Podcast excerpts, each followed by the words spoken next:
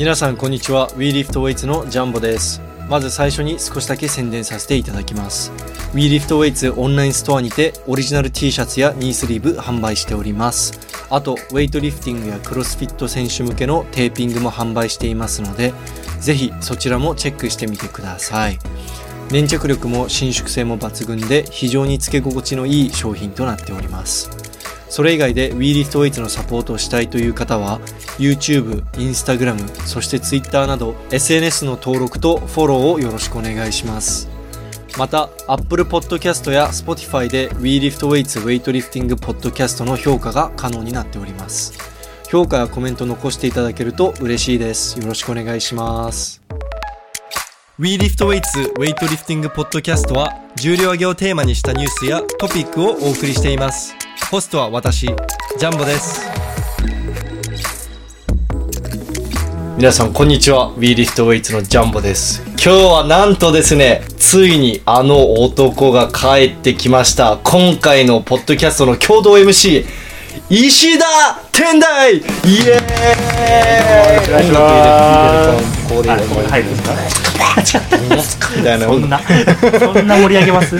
いやついに石田マンが帰ってきましたよ皆さどうも帰ってきました。競輪選手です。よろしくお願いします。ん もうすでにプロ。プロです。一応おプロになりました。いやーね。ちょうど WeLiftWeights を始めようと思った年に競輪を目指し始めた石田マン。ちょうどもうそのあたりからやってましたもんね。そうだね。練習はやってたね。11月だからはい、うん、でその2年後見事、えー競輪養成所に受かって。買って1年間幽閉されてはい。出所。はい出所。出所どうですかあのシャバの空気は？もう馴染んじゃいましたよね。ああれあれあれ。やっぱ早かった。早かった。いや面白かったのが石田マンめったに SNS 投稿しない男なんですよインスタとかもツイッターも、はいはいそうですね。普段何も載せないのにここ最近もうストーリーにほぼ毎日なんか載せてておいおまあ前2日に1分ぐらい確かに。ちょっと石田マンお前はしゃいでんなみたいな。シャバだなとちょっと。いや、なんか、石田マンのストーリーがもう次々と出てくるから、僕の嫁も、石田くん、なんかエンジョイしてるね、みたいな。楽しそうだね、石田くん、つって。って言っても1日1投稿ぐらいですけどね まあ、でも前だったらね、1年に1、2回とかまあまあだったじゃんね。数ヶ月に1回ぐらいそう、本当に少なかったんです。生きてるのかどうかわかんないくらい。まあその何もないんで、ね何もないところには何も投稿できないっていう、と携帯の使用許可が2週間に2時間、2時間。1, 週間 1, 2時間ですうん。で、その2時間の間、基本的にどういう、その携帯で何してたんですか、まあその最初は、まあ、いろんな人に連絡取ったりとか、まあまあそういうことをしててどっからかスマホっていらないんじゃないかっていうふうになり始めてでもなんか結局与えられた時間があるからにはやっぱ使いたいっていうのであのマイクロ SD に動画をたくさん落とすっていう作業をダウンロードしまくってちょっとこれあんまよろしくないんですけど、ね。どういう動画なんですかね。ちょっと気になるところではありますが。まあちゃんと OK なやつをね。うん、うん。OK? OK なやつを？アウトかな？アウトな動画を対まあそのマイクロ、マイクロシステム、かんあれじゃん、あその僕アンドロイドなんで。アンドロイドだから入れられるの入るからっていうんで。なるほどね。考えたね。DVD プレイヤーを買って。買ったの？3万円の DVD プレイヤー買ってあ持ってったやつ全然 SD カード対応してあじゃあ SD カードは対応してたけど MP4 が対応してなくてああ、もうダメじゃん。アマゾンで買った時に MP4 あるやんって言って買ったのにああ。見れなくて実際はまあ MP4 もね、あの、こう、いろんなコーデックがあるから、ただ確かに LPC も、いろいろとかある MP4 からないからダメだったんだね。やられてそれうん最で近の MP4 は HEVC コーデックっつってねこれは僕あのカメラやってるから詳しいんですけれどもかこれがないかなかですねあの対応してくれないあの機種があったりとかね、へー。昔のパソコンだったら再生できなかったりなんかそのコーデックを読み解くためのあのプレイヤーが必要だったり結構いろいろあるんですよ。なんかこの養成所で流行ってた DVD プレイヤーだとみんな安物とりあえず買ってきて、うんうんうん。まあその5 6千円ぐらいの DVD プレイヤーを買って、うんうん。持ってきて DVD ピンのためだけに持ったらやっぱみんなダウンロードし始めるからまさかこんなん見れなくないだろうって言ってこうみんなから借りて見れなくてみんな新しいの買うっていうのがもう 定番化してて。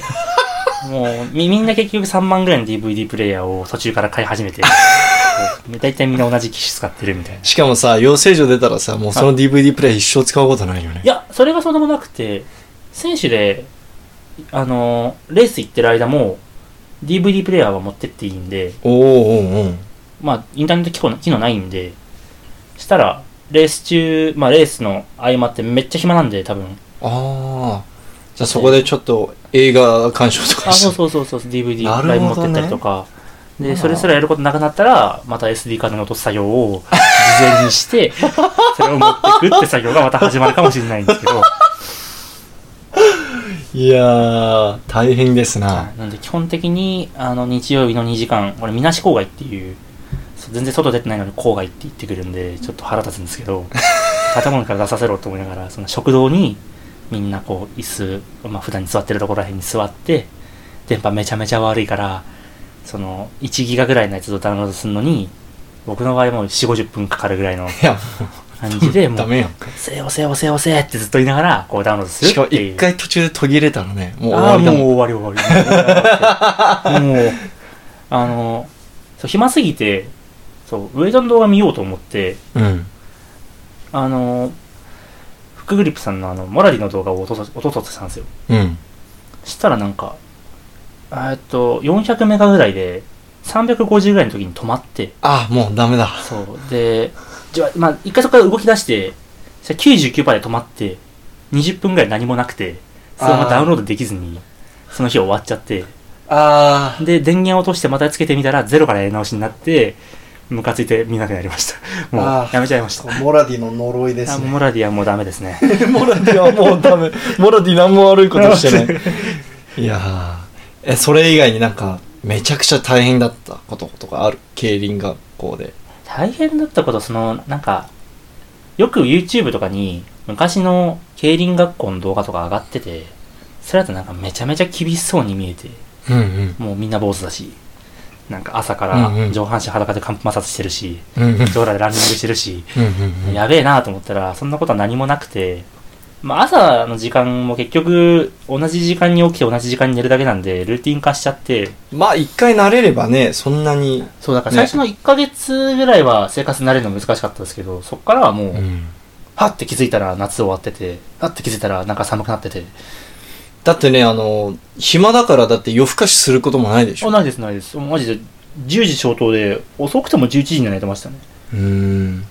いや、僕も一時期ね、あの、もう携帯とか見るの疲れてて、疲れちゃって、まああんまりそういうの、あれでもめっちゃ昔で、最近はそんなことないけど、めっちゃ昔、なんかもう、SNS みんなだるっつって、もう何もチェックしないで1週間ぐらい過ごしたら、ああ、もう最高、これ超楽だわって思って。そ、うそう、なんか、で、うん。まあちょっと今、今の、しまあ、仕事的にも、あの、ウィーリフト的にも、もうそれは、うん。そういうことはできないんですけれどもね、あのね、ちゅあの、オンラインストアの注文入ってね、もううん疲れたっつって一週間チェックしなかったりしたら、もうそんな地獄地獄そんなのね、クレームしか来ないもんね。ちゃんとその時だけ 営業日の1週間以内にやりますとかって書いておかないと。はい なのでね、ちょっとね、今は難しいんですけれどもね、楽だよね。そうですね。まあ、テレビしか見てないんで、うん。なんか変な情報があんまり入ってこない。まあ、強いて言えばバックアッターとかがそのなんかテレビで取り上げられてツイッター懐かしいぐらいに思うぐらいで。あとこれ僕最近すごい思うのが、昔の選手たちが強かった理由、こう練すごいトレーニング、激しいトレーニングやってて、はいはいはい。で、すごい結果残してる選手いっぱいいるじゃん。そんなはい今よりはいはいトレーニングの、まあそのトレーニングのやり方とかデータとかないのに、はい、そうですね。今の方が絶対スマートなトレーニング方法は確立されてるわけじゃん。でもはい昔の人の方が、まあ薬とかももちろんあったけど、うんうんうん。もう、あの、すんごい数字やってたわけじゃん。はい。クソみたいな環境で練習しながら。そうですね。だそれって俺やっぱりね、こう、今の俺たちにあるこの SNS とか、はい。こう、なんか日頃のこういろんな不安要素が多いわけじゃん。はいはいはい。なんか日頃のストレスとか、通勤ラッシュとか、うんなんかもうそういう、もういろんな普通の生活のストレスがあるわけじゃん。それがあるから、はいああ、それがなかったから当時は、こうすごいトレーニングに集中できてたんじゃないかなっていう。その変に考えることは多分少ないですよね。その今と比べると多分、うん。まあ別の問題はあったかもしれないですけど、そうそう、まあ貧しいとかね、いろんな。あの情報として入ってくるものは絶対に圧倒的に少ないんで、うん。まあ国のインフラが整ってなかったりとか、まあいろんまあまあまあなストレスはあるだろうけど、けど、集中力っていうのは多分またちょっと違ってくる気がします。ね、なんか本当にそれだけに打ち込めたっていうか、はだからなんか、僕も最近こう、よくこう、あのーよくコーチたちが言うのは、はい。トレーニング、こう精神的な、こう CNS の疲労って、はい。トレーニングからだけじゃないらしいから、はいはい。その生活の疲労も例えば、なんか彼女に振られましたとかってなると、もうその日にトレーニング全然集中できなくなるから、むしろジム行っただけ偉いぐらいの感じですそうそうそうそう。まあもしくは逆に怒りでトレーニングのモチベーションが上がるかもしれないけど、はいはいはい。なんかやっぱそういうのって絶対あるじゃん。ありますね、絶う対にん。。なんか大して体動かしてなくても疲れてる。なんかだるいなって時とかあるしさ。だから。最近僕そういうのを可能な限り排除したいなと思って。はい。ですが、これがですね、面白くて、そういうのを考え始めた途端、僕、ついこの間、とてもとても不幸な出来事があって、はい。パソコンがハッキングされました。ハッキング？はい、パソコンがハッキングされて、えーすべての個人情報が漏れました。あで、あの、気づいたらなんか9万9千円の見覚えのない腕時計の請求が来てて。二重で。で、これがなんか小さい身に覚えのない5000円、3000円、4000円の請求が、はいはいはい。クレカで来てて、まああの、直ちにクレカ電話、あの、クレカ会社に電話して、まあもちろん停止してもらったんですけれども、2日間、その気づいてない期間があったので、はい。ちょっとその2日間の請求が届くまでが、まあもちろんキャンセルできるよ。その、クレカ会社に言えば、はい。そのお金は返ってくるんですけれども、ちょっと今怯えながら、確かに、まだ実はある んじゃないかとか一回請求は来るじゃんね。そうですね。うん、だからそ、ちょっとその請求が来るまで怯えながら、あーあーあーあーで、これが本当に運が良かったのが、WeLift の方はハッキングされなかった、漏れなかったんですよ。個人の方の。個人の方だけ、いや、本当 WeLift じゃなくてよかった。で、これ WeLift の投稿常に、あの、チェックしてる人は気づいてるかもしれないんですけれども、WeLift 一回ハッキング、一回変な投稿があったと思うんですよ。なんかこのリンクチェ、みんなチェックしてねみたいな変な投稿が実は3日ぐらい前にあったんですよ。あの瞬間です。あの瞬間僕のパソコンはハッキングされました。あの、大、もう本当に良かったのは WeLift の方はもう、あの、ちゃんと、あの、その後、ふ復旧できたっていうか、はいその、はいはい。あの、データ、あの、パスワードとかログイン情報とか二段階承認とか全部変えたから、もう大丈夫なんだけど、一応念のためにね、WeLift に、のアカウントに紐づいてる、あの、なんかクレカとかそういうの全部もう削除した。おお。あ支払い情報とか何かしらあれば。はいはいはい。で、一回、その、例えば WeLift の、あの、売上の振込先とかも全部確認して、ちゃんと今まで通り自分の口座に入ってきてるのを確認して、まあ、はいはい。いろいろダブルチェックはしたんだけど、まあ、個人の、個人の方のアカウントは完全にやられました。へえ。だから、あのー一応パスワードとか変えてセキュリティチェック全部やったんだけど、はい。もう、その、ハッカーに一度、俺の E メールがバレてるわけじゃん。アカウントが、情報が。だからはい今、えーっと、数分ごとに数百件のフはいィッシングメールが飛んできてます。僕やのばメールボックスに。ーうわ。なので、もうこのメールアカウントは手放すしかねえわと思って、はい。今、あの、バックアップ作業中です。これがめんどくさい。なぜなら、僕、この Google アカウント、この、個人用のやつ、12年ぐらい使ってるんですよ。はいもう、バックアップ用のデータをダウンロードしようとしたら、110ギガバイトおいみたいな。ギガだる110ギって、だるって思って。で、これを一回ダウンロードして、はい。また新しいアカウントの方にアップロードし直すってなると、これ手動でやんなきゃいけないのね。はいはい。いや、めんどくさみたいな。で、しかも今俺、クレカないのよ。あで、俺気づいたんだけど、はいクレカないと、今の時代とてもとても生きづらい。まあ確かに。うん。だから、嫁に土下座して、お願いですから、数日間クレカを貸してくださいっつって、嫁のクレカを借りては、いそれで今飯食ってるんですよ。いや、もう本当に辛い。もうこれがストレス、もう多分、ここ1、2年間で一番不幸だなって思った瞬間です。いや、もう皆さんもう本当に変なファイルダウンロードしないように気をつけてください。僕も適当になんか、あのーファイルなんかソフトウェアダウンロードした、してたら、はいはいなったので、皆さんも本当にこれ気をつけてください。もう適当な信用できない、少しでも怪しいなと思ったウェブサイトからはダウンロードしない方がいいです。うん。なので、あの、で、これがね、すごくて、何回この、まあ、パソコンから最初から入ってるその、アンチウイルスのソフトとかいろいろあるわけじゃん。ありますね。はい。それでスキャン何回やっても、パソコンに何かしらの、こう危ないソフトが入ってますみたいな警告が来て、うっそみたいな。だからもうしょうがなく、あの、LAN ケーブルも外して、はいはい。インターネットに繋がってない状態で、パソコンオフラインモードでのスキャンっていうのが一応マイクロソフトのディフェンダーで入ってるのね。えー。それをやって、やっと取り除くことができて、はいはい。で、それでも不安で、2時間、2、3時間ぐらいかかるフルスキャンを、3回ぐらいやってんのかな？毎日やってる最近。3回ぐらいやって、もう本当に本当にもう何も、こう、変なウイルスソフトないの確認してから、はい。新しいアカウント作って、今、あの、バックアップ作業に移行してるんですけれども、はいはいはい。いやもう本当に皆さん気をつけてください。もうこれもうクレカ情報。いや、個人情報はまだ、まだまあ別にいいやって思えるんですよ。だって俺のさ、誕生日とか住所知ったところでさ、まあまあまあ、変ねな。ものが届く可能性があるぐらいで。うん。だってその、俺がもし、めちゃくちゃ重要人物だったら焦るよ。はい大統領とかさ、さどっかの会社の役員とかだったらわかるけど、別にそんな大したもんじゃないから、うん。まあそんな重症とか誕生日バレたぐらいね、そんなの誰でも知ってるわけじゃん。石田マンでもわかるじゃん、そんなの。まあまあまあ、僕はそれは知ってますけどね。そうですね。まあ、それ悪用するかどうかは別問題として、まあ、ね、そこまで焦んないんだけど、いやー、こう自分のお金が盗まれると知った瞬間、これはいもや、う、クレジットカードはやばいですね。いやーもう本当にもう、で、これクレカ新しいの届くまでに10日間かかるんですよ、最低。この10日間、もう嫁のクレカで飯を食うしかないっていう、この屈辱。俺の方が嫁より稼いでんのに、嫁のクレカを使わないと僕生きていけないんですよ、今。で、これがなんかパスも、パスモもクレカで自動チャージしてたのはいはいはいはいね。で、パスモで嫁のクレカでパスモチャージしようとしたら、名義が違うんでダメですって断られて、ふざけんじゃねえっつって、もう、もう、いや、もう本当に、これ今話してる状態でもう顔真っ赤っかになってると思うんですけれども、もうストレスで。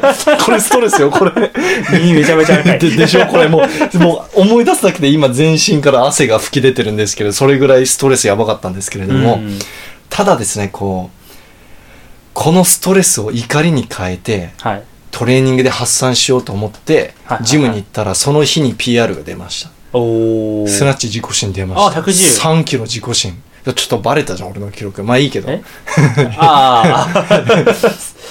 そう、やっとスナッチ自己新出ました。じゃあでもその、110まで来たら、まあそこそこ強、なんかそうなのノラリフター的にはそこそこ、まあまあまあまあまあ。3桁乗ったらまあ、おおってなるじゃないですか。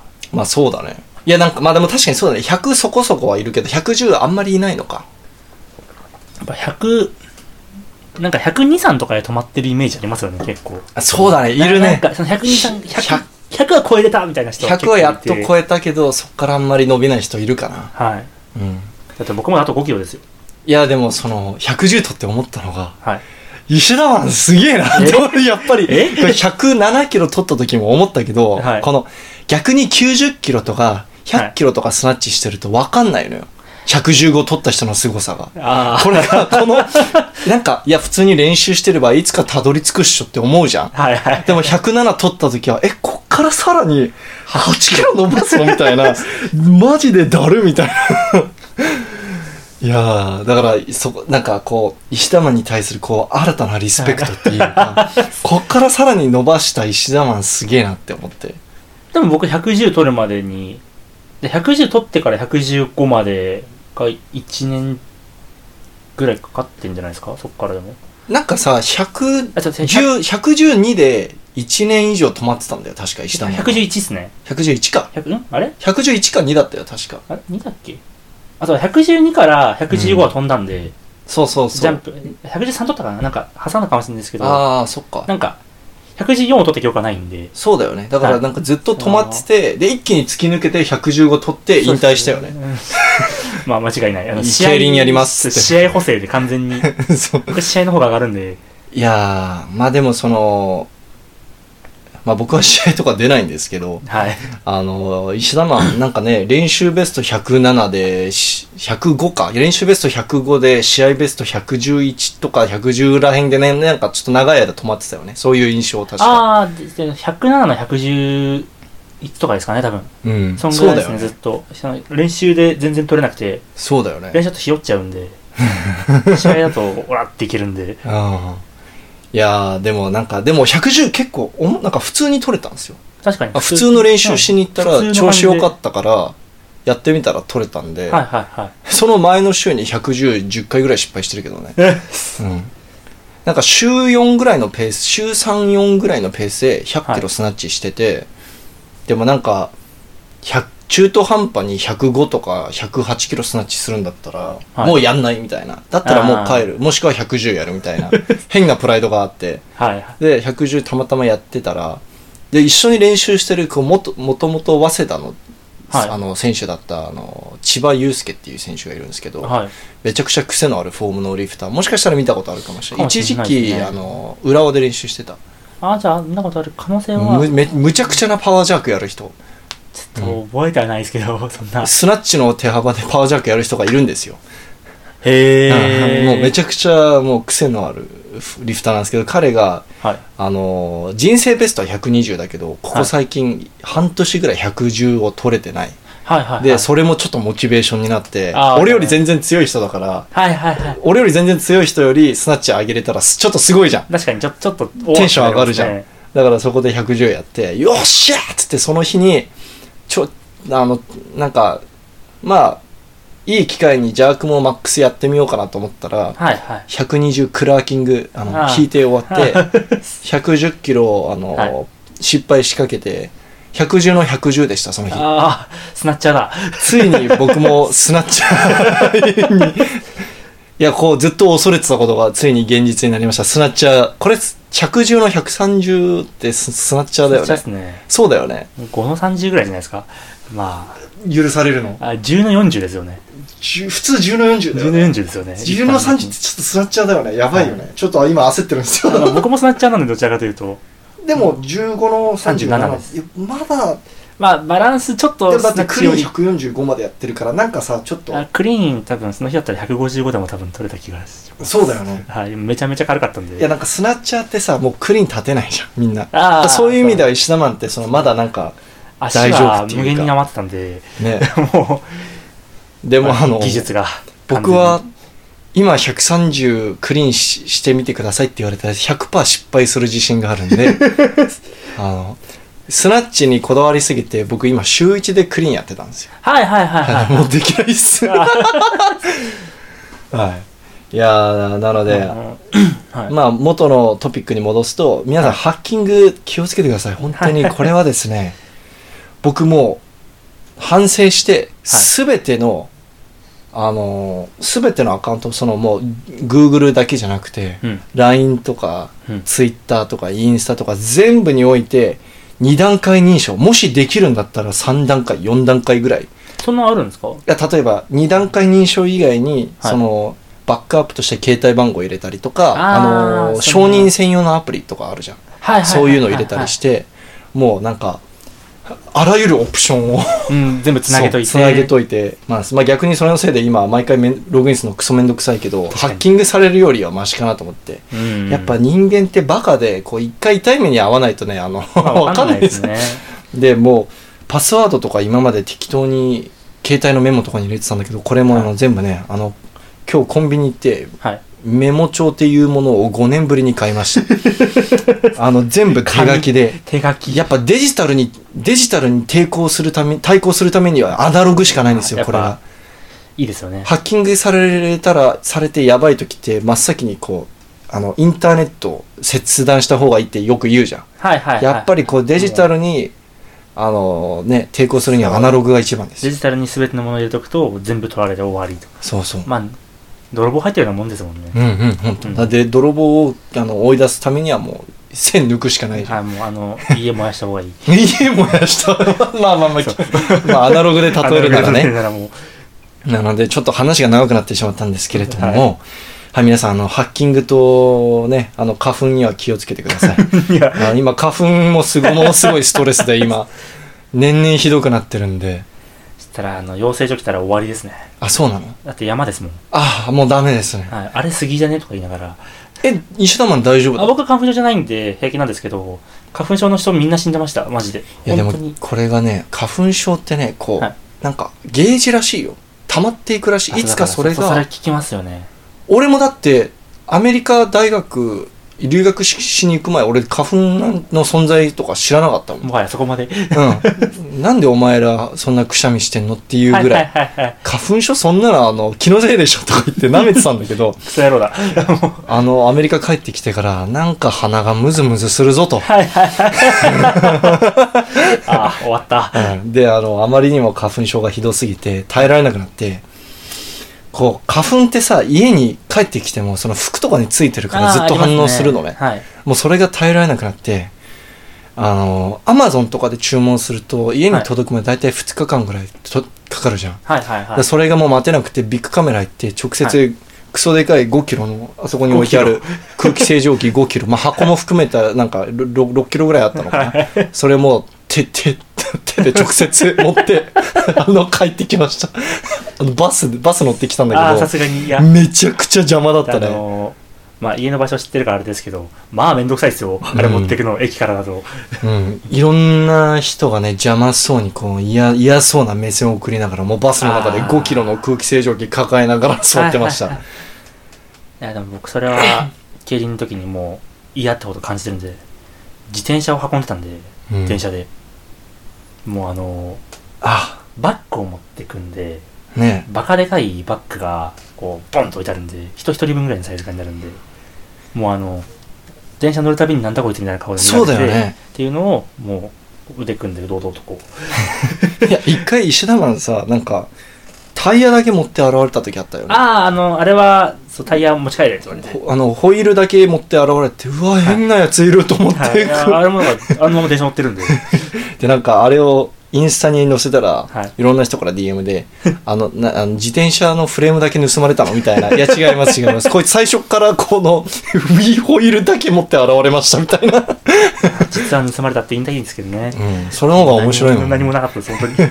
本当にフレームはちゃんと家にたくさんあるんでちょっと雑談が、まあ、今日ちょっと石田マン久しぶりに再再登場したということで雑談のところが長くなってしまったんですけれども、はい。あのえそそれそれ以外になんか競輪エピソードなんかある？競輪エピソードまあ最初の1週間がうん。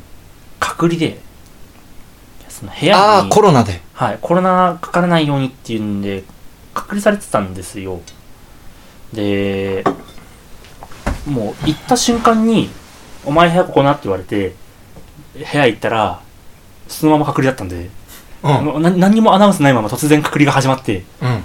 1週間そっから。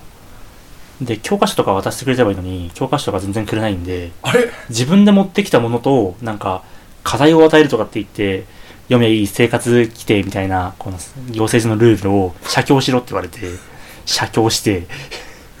そうあの1枚多分 1000, 1000字ぐらいですかね。少な。顔紙をあで A4 一応なんか1000字ぐらいのやつが十何枚あるやつをあ自分のノートに写経しろって言われて写経して提出もしないと。ただ時間を潰すだけの作業を本当にさせられて。いやそれさメンタルめっちゃああやばかったしかも発狂しそうにならない？はい、あの、土曜日まで普通に訓練があるっていう予定なんで、うん。日曜日教官がいないんですよ。うんうん。だから、日曜日挟むじゃないですか、1週間だから。うん突然日曜日になって、何もやることがなくて、突然こう、解放されてるのに、でも、部屋から出ちゃいけない。で、まあトイレとか行くぐらいで、洗濯するぐらいで、本当に。本当にそれ以外やることがないんで。で、DVD プレイヤー最初から持ってって、DVD 持ってってたんですけど、まあそんな一瞬で見終わっちゃうんで。で、なんか本当にこれ、偶然良かったのが、絶対やんないと思ったけど、なんかと思って、大学の時に買った物理の教科書を買持ってってたんですよ。マジあれに助けられて、ほぼ一冊終わりかけぐらいまで、暇すぎて、もう、ずーっと手動かしてるみたいな。もうもう物理博士になったんじゃないの？いやーそれで終わったんですよ。そっから先星一回も開いてないんで。いやだって人間ってねこう刺激がないと逆にね発狂する発狂して死んじゃうらしいもんね。ああ言い方なんか分かります？それは、うん。いややばかったですもんあれ、うん。あれはあの頭おかしくなる。本当にあとだから15分間散歩が認められてるんですけど。はい、囚人かと思って。で散歩って言いながらもこの宿舎の前に結構広広い広場があってそこであの教官の目から離れないようなところにいろって言われるんで結局やることもないから5分ぐらい歩いて帰るんですよ。だから実質5分外にいて残りの3 23時間55分を教室で過ごすっていう。っいやーきついですねていうのが最初にあったクソなイベントというかそれ以外はそんなに？うん。まあ、だから、向こうで、ちょっと一時期ウェイトリフティングやってたんですよ。おうおう。あのー、養成所の、まあ、ウェイトトレーニングをする時間があって、プレートとかバーベル全部上坂なんですよ。おうおう。まあもちろんそうだよね、はい。国内だと。プレートはコンペティション用で、ええ。こうななんでこんな立派なの？って思いながらこう使って、で、シャフトはトレーニング用のまさか上坂のシャフあトで。上坂。それでもの上坂か。で、それで、うわ、上坂だってなってこうテンション上がっちゃって、ウェイトリフティングをしてて一時期。あれトレーニング用だとあれでしょ？真ん中にローレット入ってないやつです。そうそうそうそう。だから、なんだこれパチモンかって一瞬思ったんですいやけど、いやいやいやあ、トレーニング用だってそっちで調べたらいいんですけど、そう、ぜ、ぜ、贅沢、え？今までその、コンペティション用しか使ってない、ぜ、贅沢してきたから、そうそうそうわかんない。ね。そうそう。何これって。上坂でこんなんあったっけって。最初なんか上坂の地図貼ってなかったんで、ああ、わかりどこの。メーカーかわかんなくて、うん。なんか質感だけいいなと思って使ってたら、でも、し、しなり方でわかるよね、上坂ださって。手の馴染み方がなんか全然違くて、ああ。あ、の、イバンコも一本置いてあって、あもうさあ、イバンコやんこれって言って、うんこう触ってから、その上坂のとこにヒュッていったら、うわっうわっってなって、なんかいいシャフトってなったんで。で、一応スナッチと、ジャークはあんまやんなかったんですけど、クリーンだけやってたんですよ。うんうん。で、なんだっけな、なんか、そのウェイトリフティングのさっきモラリーの動画を繋がったって言ったんですけど、タオの動画を落とせて、うん。エンタオの動画を落とせて、そ好れきだね、相変わらず。そのとりあえず見ようと思って、うんなんかタオの歴史みたいな、あの、ウェイトリフティングハウスの、ああ、はいはい。あれ。の、なんか、ジュニアの頃から今までの、お前そこはウィーリフトの動画落とせよ。おい。ああウィーリフトの動画も落としてたんですよ。ありがとうございます。ありがとうございます。その、それウィーリフトのやつは、あれですね、あの、まあ、クリーンとスナッチのあの、はいはい。あの、あれ落としました。あの、あ、How to 動ハウトゥーのやつを落としましああ、自分が映ってるやつ。た。あ、そうそうそうそうそう。周りに布教しようと思って、全然見てくれなかったんですけど。ガーン。で、そのタオのやつを見て、めちゃめちゃ刺激受けて、やべえ、浮いてんなきゃってなって、スナッチやったら100キロ取れなくて、おー95キロで。いや、でもそれでも95まで取れまあ、た。95はなんとかなって、あ、97.5まで取れたのかなそう、97.5まで取れて、だってその時点でさ、何ヶ月もウェイトやってないわけじゃん。でもスナッチ1年やってないですね、多分。だよね。はい。いや、それで97.5は相当、その、いいんじゃない？まあ、なんか残ってましたね。なんか。ね。で、クリーンは、1ヶ月ぐらい、週1、2ぐらいでちょこちょこやってて、で、なんかちょっと重たいのやるかと思ってやって、125だったかな ?130 かなどっちか。ハイクリーン？ああ、まさか。ロケあーロケッチで。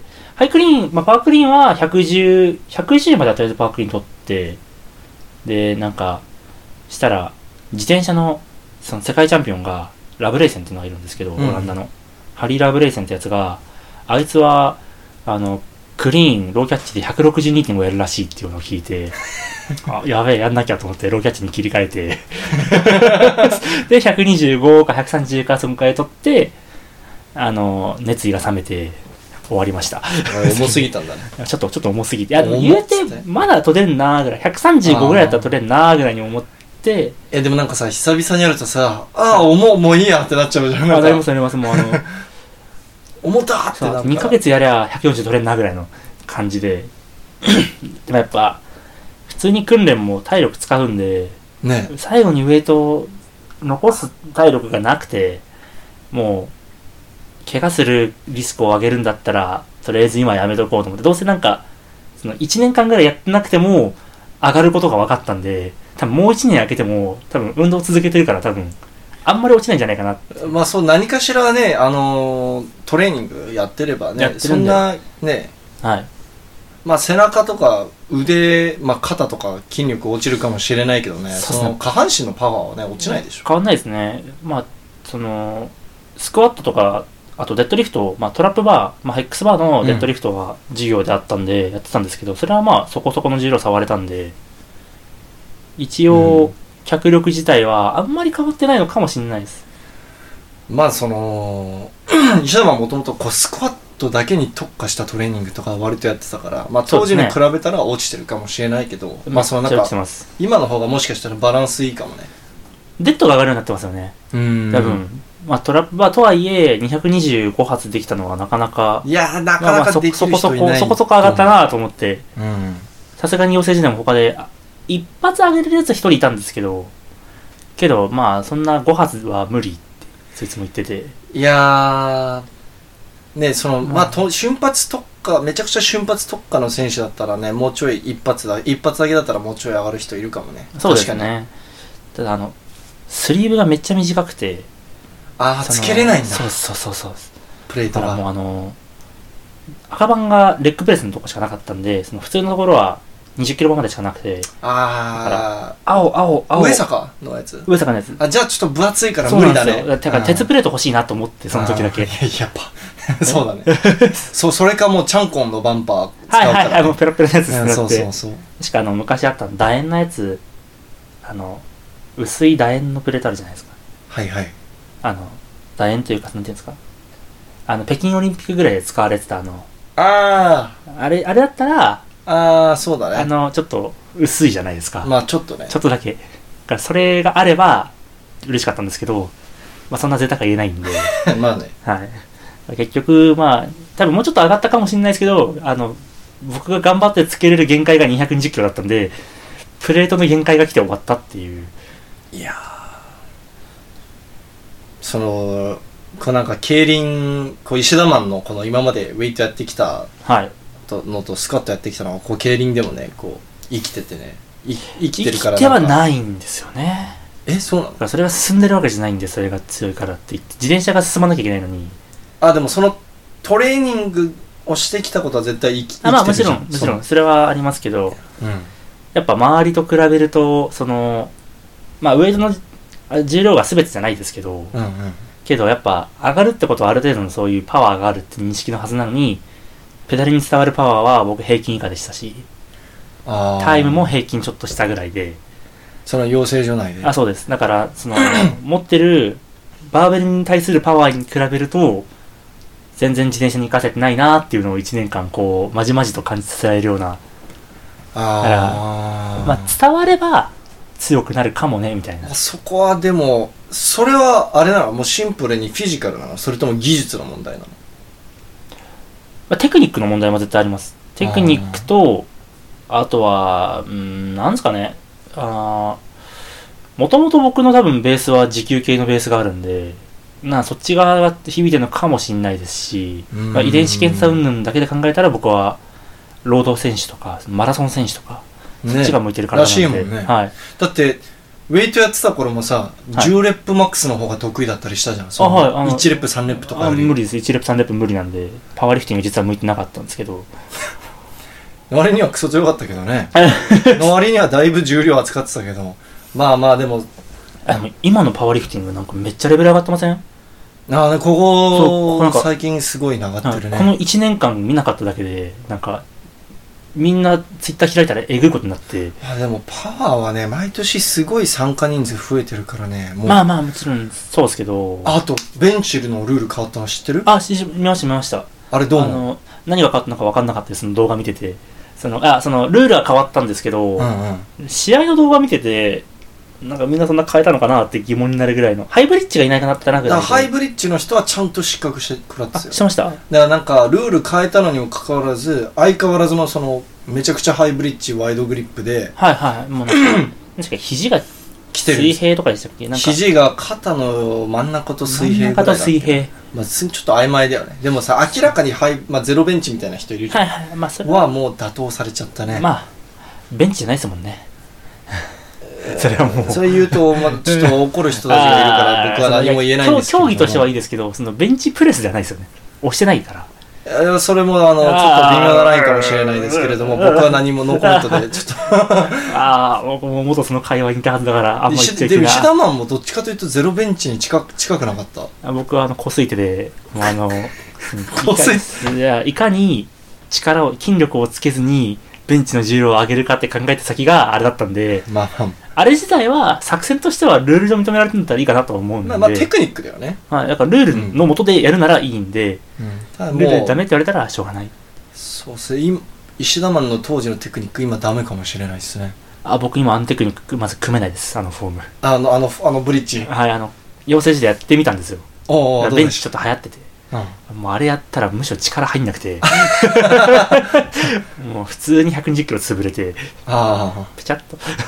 あ、なるほどね。逆にできなくなっちゃった。ああ、無理ですね、あれは。やっぱ、あれはちゃんと練習してないと、あれは組めないし、力も入れられない。うん。やっぱなんか腰つりそうになんだよ、あれ。ああ、もう、そう腰が痛くてやめました。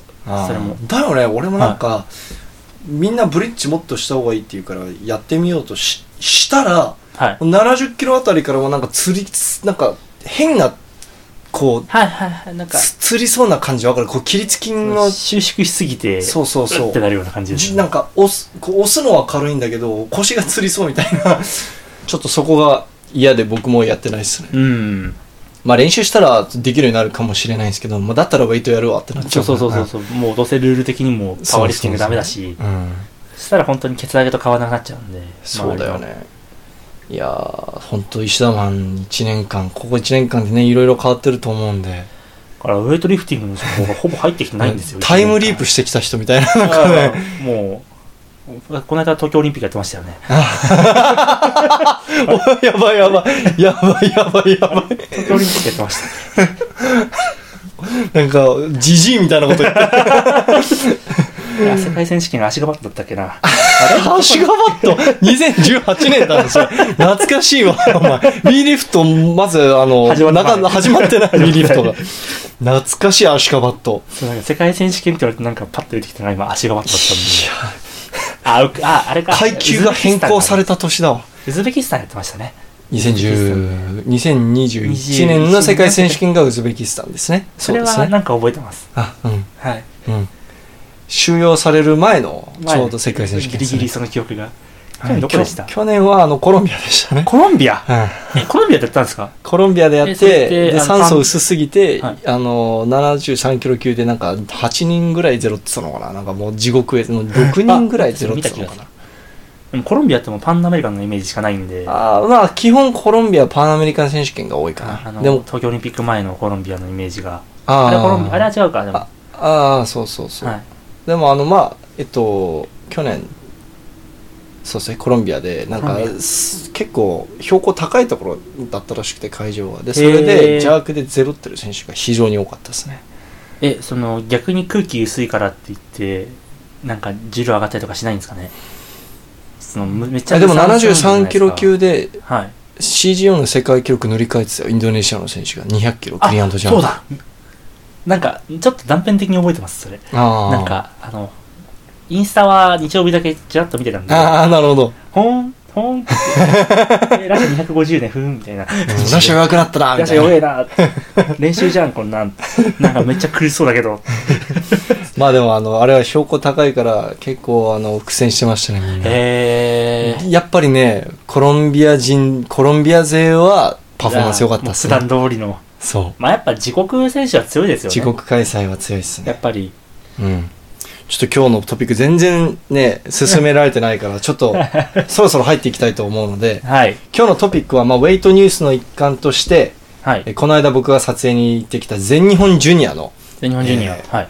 言ってましたね、確かに。全日本ジュニアのあのおさらいっていうかはい。まあもちろんいつも。ものことですけど全部触れていくのは時間的に難しいのでちょっとピックアップだけはい。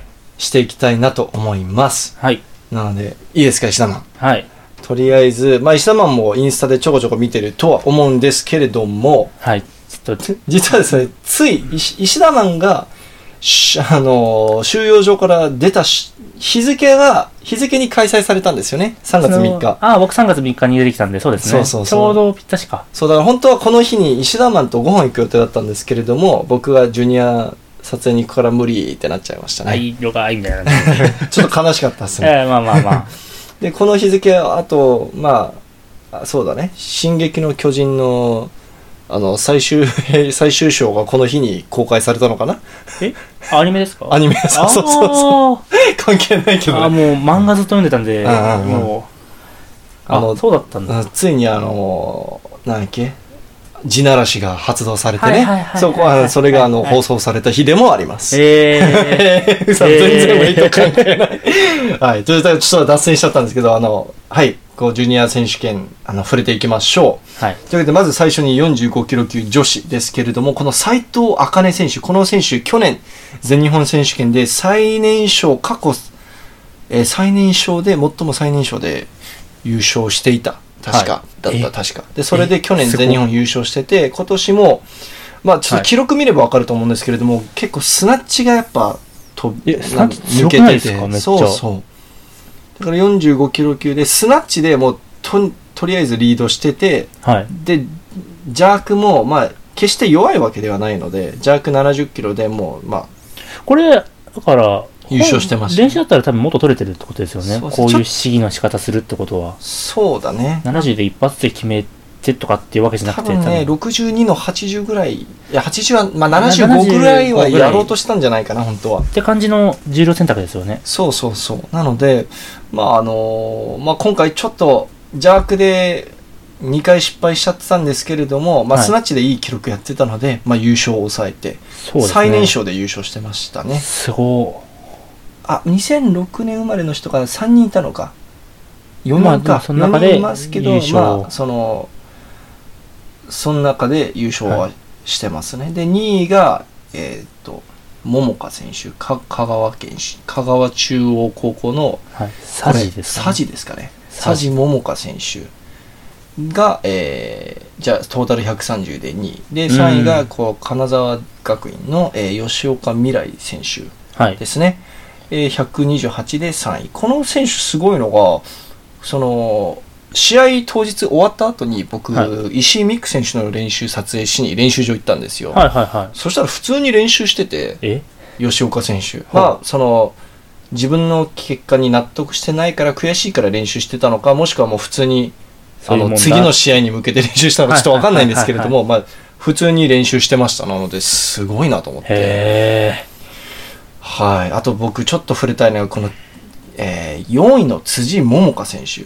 ついこの間僕がインスタに動画を投稿したばっかなんですけど、スナッチ最後、なんかもう2メートルぐらい歩きながらボトム、ダッダックウォークってわかるでしょ？はいはいはいはいダックウォークして、抑えてて、え。へえ。え、えぐみたいな。体感ありますね、マジで。そう、しかも、あれだからね、1, 本目、2本目失敗して、重量上げて、はい。3本目で取って、ダックウォークして、おーすごっ。そう、だからすごい、ハート強みたいな。で、その、抑えてる時に、その、しなんだっけ、ダックウォークして重量を抑えた時に会場みん、こうインスタの動画でも聞こえるんだけど、はい。ぜひ皆さんあのボリュームありで聞いてほしい、見てほしいんですけども、はいはいはい会場から、おーっていう会場の声が聞こえるんですね。これすごい結構印象に残りましたね、この試技は。はいはい。ということで、えっと、あと1位、今回優勝した愛媛の斉藤茜選手ですけれども、僕なんと明日、愛媛の、はい。愛媛に撮影しに行くんですよ。あら。で、ちょうど愛媛でなんか合宿やってるらしいので、はい。もしかしたら斉藤茜選手のリフティング練習風景撮る、撮れるかもしれないです。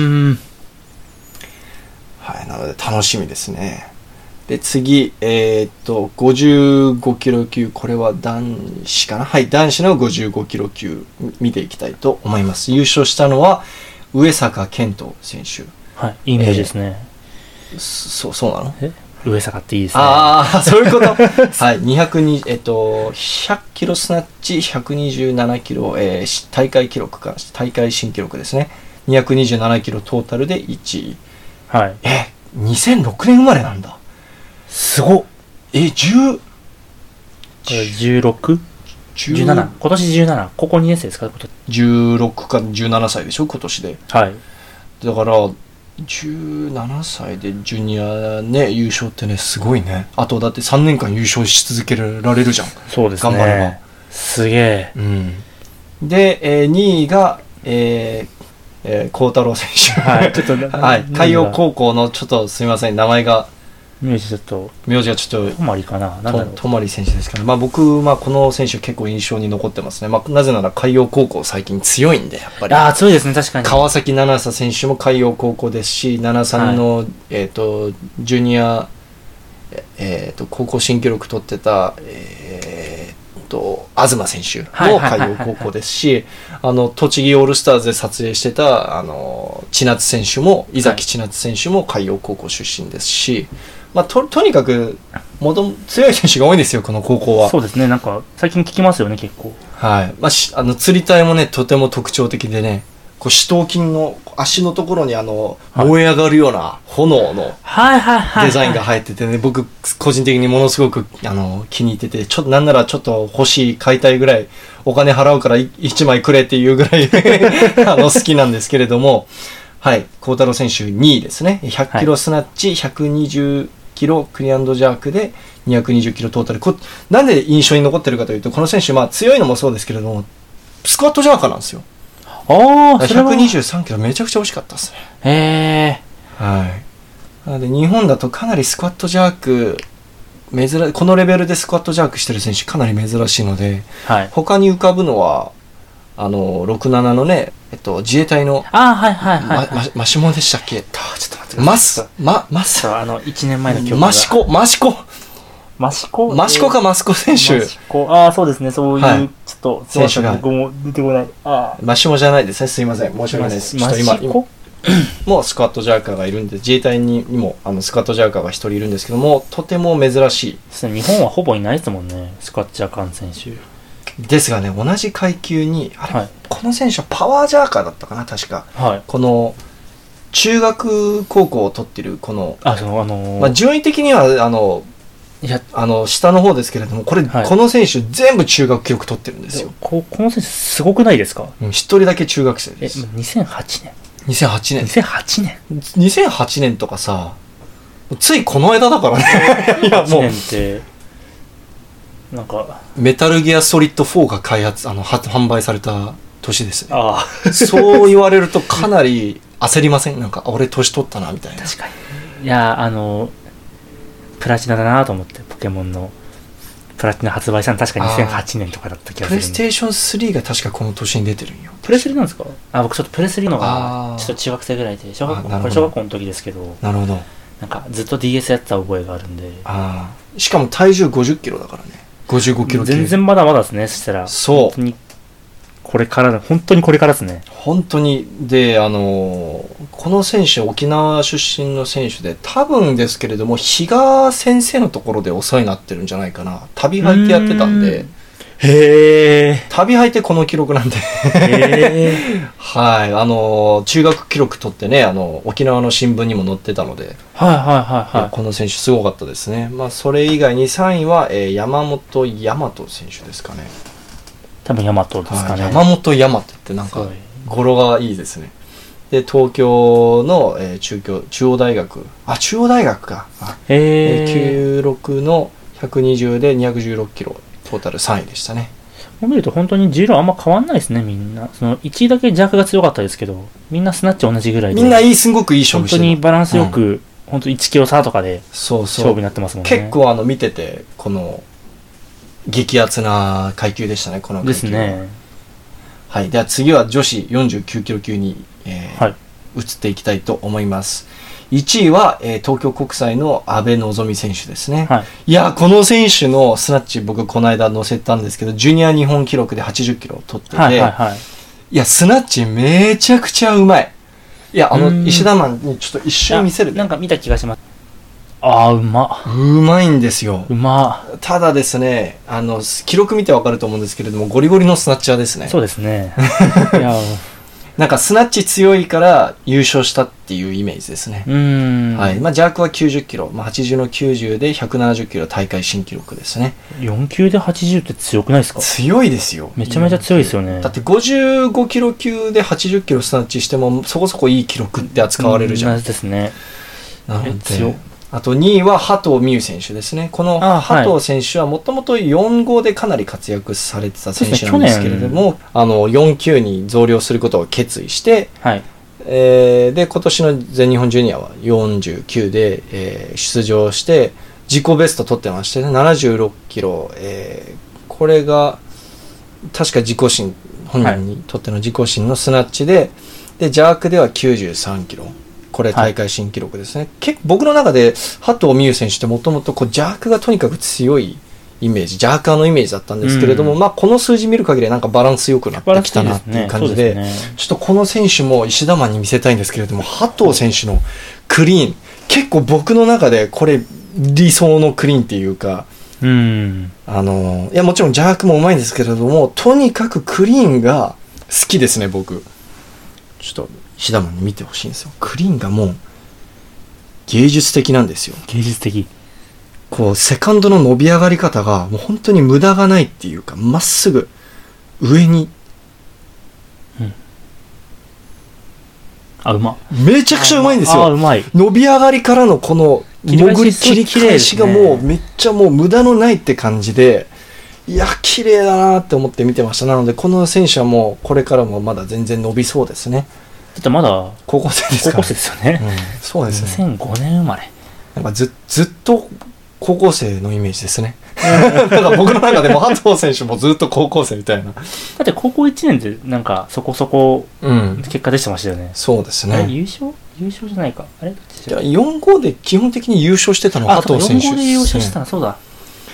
はい、で3位は、えー森田選手東京国際ですね、はい。あのー68の90で158キロ。あ、えー。ジャック強いですね。そうですね。ジャーカーですね。この記録見ると。はい。はい。って感じになります。じゃあちょっと。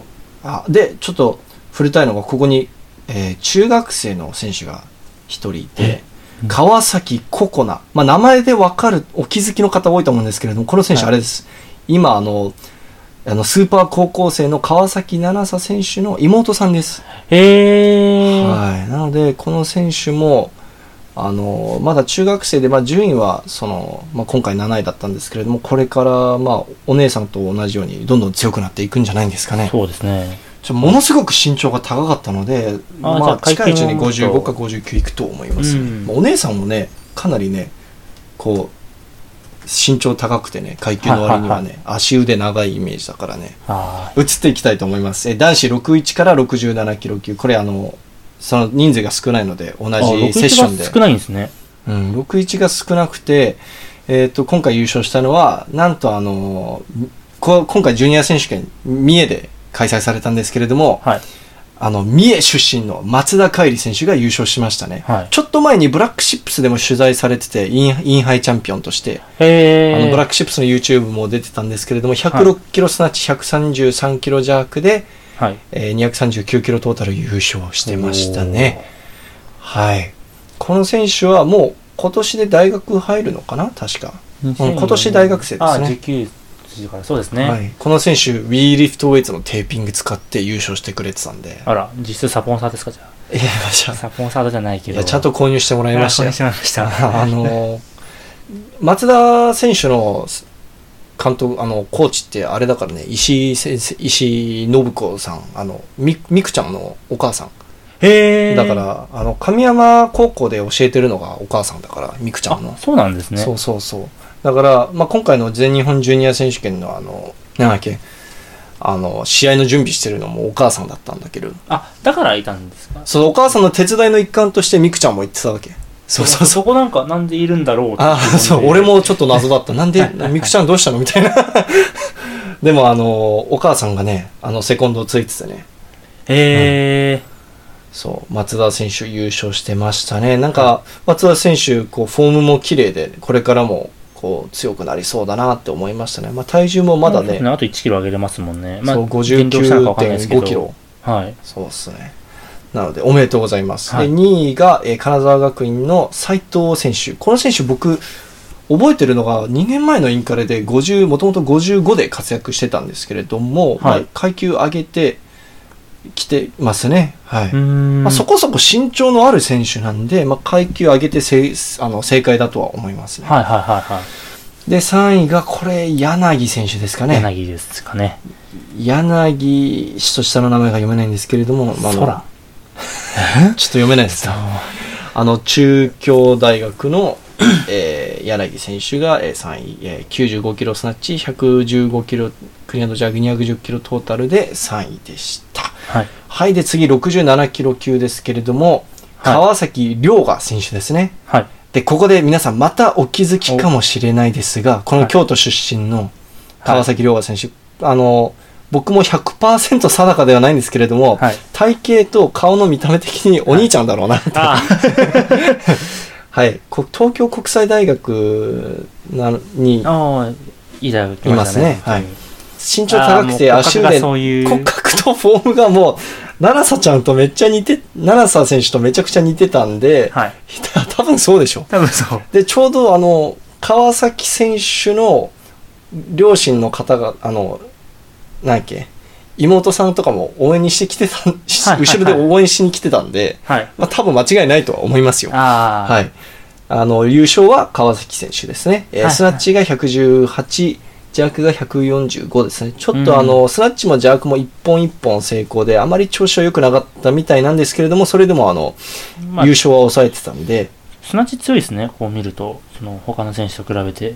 そうですね、確かにスナッチが他の選手に比べて、ね、6キロぐらい。そうですね、118スタートなんで、うん、結構強いですね。練習だとね、もっとやってるってことなんで、ね、ですよね。減量とかがうまくいかなかったんですけど、ちょっとまあそこら辺の詳しい理由はわからないんですけれども、うん、優勝おめでとうございます。はい、で、2位が、えー、長山選手日大の長山選手ですね、沖縄出身の。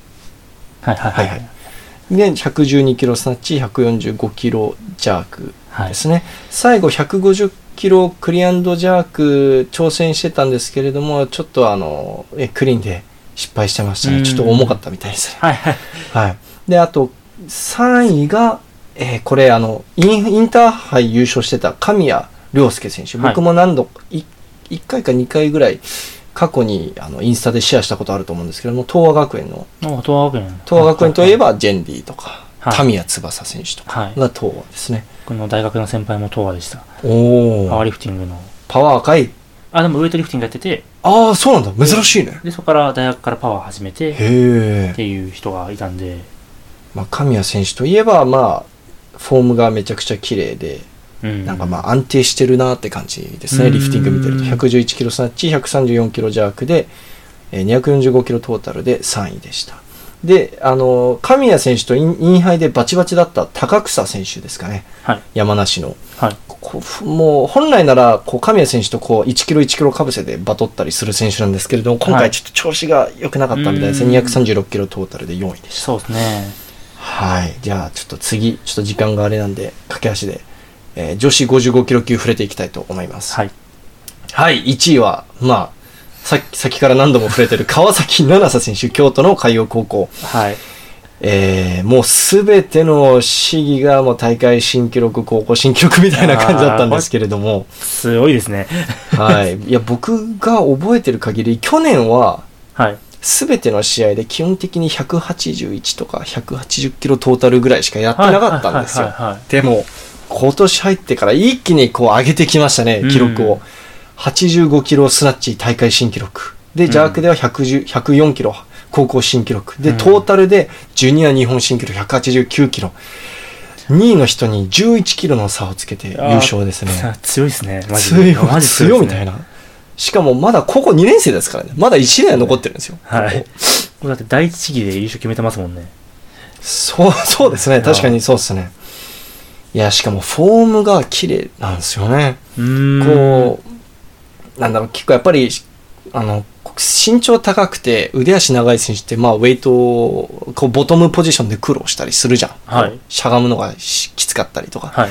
いや、川崎選手はもう、フォームがめちゃくちゃ綺麗ですごい安定してましたね。もう、ジャークもね、基本た、クリーン立ったら絶対刺すしね。ああ、それ強いですね。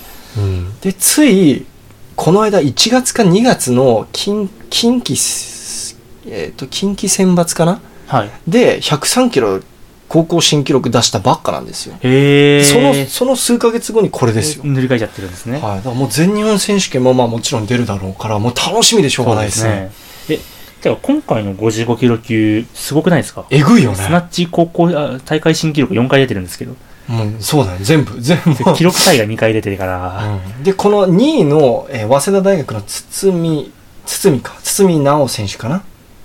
マオ、はいマオですかね？ん？直だった気がしますね。堤直選手も、この選手も僕覚えてるんですよ。去年レディースカップで、あの、はいすごくいい記録やってたんで。あのー確かね、堤選手、スナッチのベストが83ぐらいだっけな、結構いい重量やってるんですよう。んなので、まあ、決してその、川崎選手に、こう、なんだっけ、まあ、普通に勝てるぐらいの実力ははいはい、ある選手なんですけれども、今回ちょっと川崎選手の調子が良すぎたと。手ですね。めちゃめちはいゃ調子いいですね、俺。確かインカレですごいいい重量やってたんですよね、あの、直選手。ちょっと待って、今出しますね。